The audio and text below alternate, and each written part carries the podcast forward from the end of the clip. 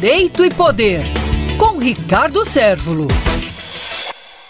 O Senado Federal impôs uma importante derrota ao governo Bolsonaro e rejeitou por 47 votos a 27 o chamado pacotão de medidas trabalhistas, que era uma aposta da equipe econômica do governo para impulsionar a geração de empregos. A medida foi alvo de críticas dos senadores, principalmente dos líderes do MDB e do PSD, que são os dois maiores partidos do Senado. E eles defenderam a derrubada do texto. Esse pacotão trabalhista, como estão chamando, permitia a contratação de trabalhadores sem a carteira assinada. Esse é o foco que chamou muita atenção dos senadores. Outra crítica foi que não houve discussão sobre o assunto. Num curtíssimo espaço de tempo,